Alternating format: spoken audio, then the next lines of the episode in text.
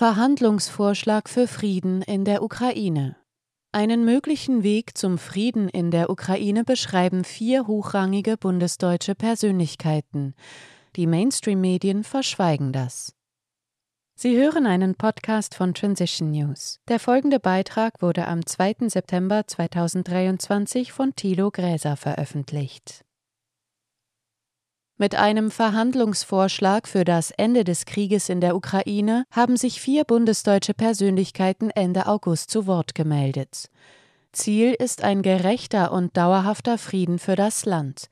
Den Vorschlag hat zuerst das Schweizer Magazin Zeitgeschehen im Fokus veröffentlicht. Die etablierten deutschsprachigen Medien verschweigen das weitgehend. Nur die österreichische Zeitung Die Presse hat bisher neben den deutschen Wirtschaftsnachrichten darüber berichtet. Weder Russland noch die Ukraine könnten diesen Krieg gewinnen, stellen der ehemalige Bundeswehr-Generalinspektor Harald Kujat, der ehemalige Kanzlerberater Horst Teltschik sowie die beiden Politikwissenschaftler Peter Brandt, Sohn von Willy Brandt, und Hajo Funke fest.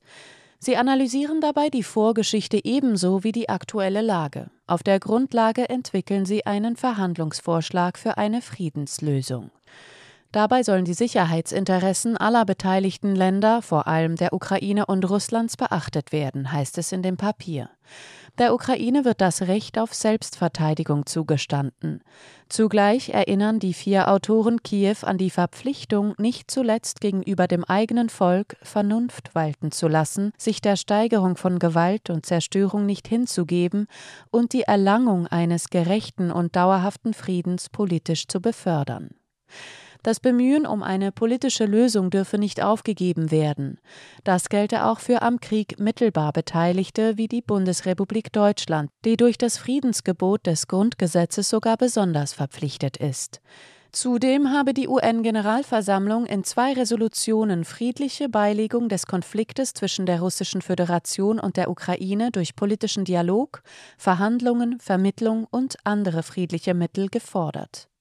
Je länger der Krieg dauert, desto größer werden die ukrainischen Verluste und die Zerstörung des Landes, und desto schwieriger wird es, einen gerechten und dauerhaften Verhandlungsfrieden zu erreichen, der auch den Staaten Sicherheit gibt, die an der Seite der Ukraine stehen.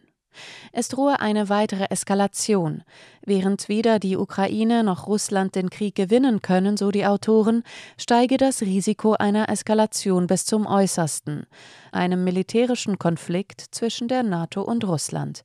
Dazu gehöre die Gefahr eines auf Europa begrenzten Nuklearkrieges. Es wäre vor allem im Interesse der Ukraine, so bald wie möglich einen Waffenstillstand anzustreben. Dieser könne die Tür für Friedensverhandlungen öffnen. Diese sind aus Sicht der vier Persönlichkeiten auch deshalb weiterhin möglich, weil Russlands Präsident Wladimir Putin mehrfach die Bereitschaft dazu erklärte. Sie nennen dafür einige Beispiele für entsprechende Aussagen Putins. Putin war zu Verhandlungen mit der Ukraine bereit und ist es sicherlich noch. Dies immer unter der Voraussetzung, dass Verhandlungen auch von der Gegenseite, also der amerikanischen, ukrainischen und westlichen Seite, gewollt werden. Hierzu hat Putin sich mehrfach positiv geäußert. Sie stellen ebenso klar, der Krieg hätte verhindert werden können, hätte der Westen einen neutralen Status der Ukraine akzeptiert, wozu Zelensky anfangs durchaus bereit war, auf eine NATO-Mitgliedschaft verzichtet und das Minsk-II-Abkommen für Minderheitenrechte der russischsprachigen Bevölkerung durchgesetzt. Und der Krieg hätte Anfang April 2022 beendet werden können, hätte der Westen den Abschluss der Istanbul-Verhandlungen zugelassen. Es liege nun möglicherweise letztmalig in der Verantwortung des kollektiven Westens und insbesondere der USA, einen Waffenstillstand und Friedensverhandlungen zu ermöglichen. Für beides beschreiben die vier einen konkreten Weg, der mit Hilfe der UNO gegangen und gesichert werden müsste. Dazu gehören der Rückzug der ukrainischen Truppen wie der russischen Einheiten sowie der Einsatz einer UN-Friedenstruppe, die den Waffenstillstand überwachen soll.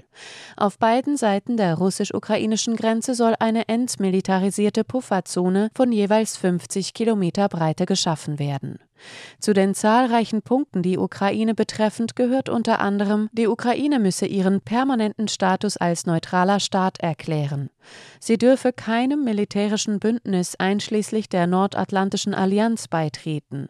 Garantiemächte sollen die Souveränität, territoriale Integrität und staatliche Unabhängigkeit des Landes gewährleisten.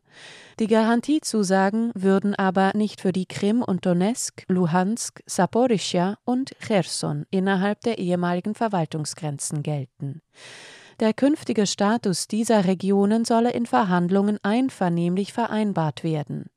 Ihre Bevölkerungen sollen über den Status der Gebiete in Abstimmungen selbst entscheiden. Die vier Persönlichkeiten beschreiben als endgültiges Ziel eine europäische Sicherheits- und Friedensordnung, in der die Ukraine und Russland ihren Platz haben.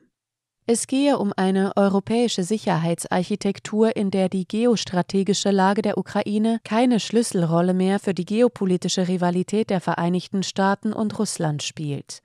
Den Weg dahin soll eine Konferenz im KSZE-Format ebnen, die an die großen Fortschritte der Charta von Paris anknüpft und diese unter Berücksichtigung der gegenwärtigen sicherheitspolitischen und strategischen Rahmenbedingungen weiterentwickelt.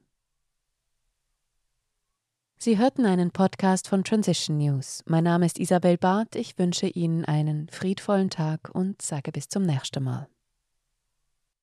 Dieser Podcast konnte nur entstehen, weil zahlreiche Leserinnen und Leser Transition News regelmäßig durch Spenden unterstützen. Wenn auch Sie uns unterstützen wollen, klicken Sie den entsprechenden Button auf unserer Webseite an.